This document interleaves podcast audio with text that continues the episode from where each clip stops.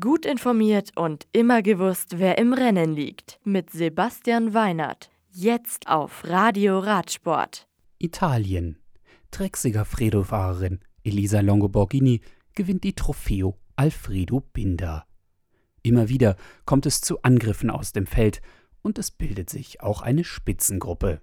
Aus dieser setzt sich die Italienerin bei ihrem Heimrennen mit einem beherzten Antritt ab und zieht bis ins Ziel durch.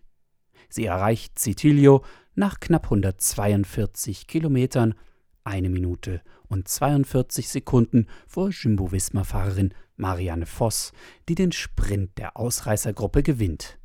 Cecilie Utrup-Ludwig von FDJ Nouvelle Aquitan Futuroskop wird Dritte.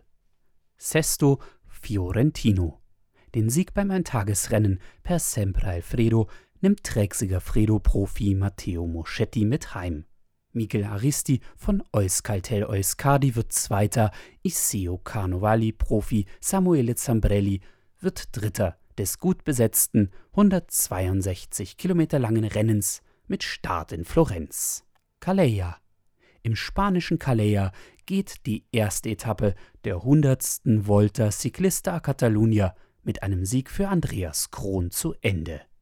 Der Lotto Sudal-Profi gewinnt nach 178 Kilometern den Sprint aus einer viermann starken Ausreißergruppe vor Astana-Profi Luis Leon Sanchez und Remy Rojas von Cofidis. Für Bora Hansgrohe-Profi Lennart Kemner bleibt am Ende Rang 4.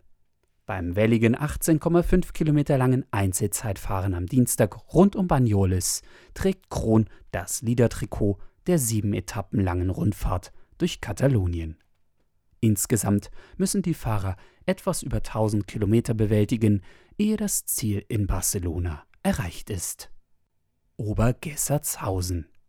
Den Auftakt zur MTB-Bundesliga sichert sich in Obergessertshausen, südwestlich von Augsburg, die Dänen Caroline Boe von Ghost Factory Racing. Sie setzt sich gegen ihre Teamkollegin Nicole Koller und Anne Tauber von CST Post NL Bafang durch. Bei den Herren geht der Sieg an Sebastian Carsten Senfini von CSTEL Post NL Bafang. Zweiter wird KMC Orbea-Profi Thomas Litscher vor Max Brandl von Lexwehr. Das Radio für Radsportfans. Im Web auf radioradsport.de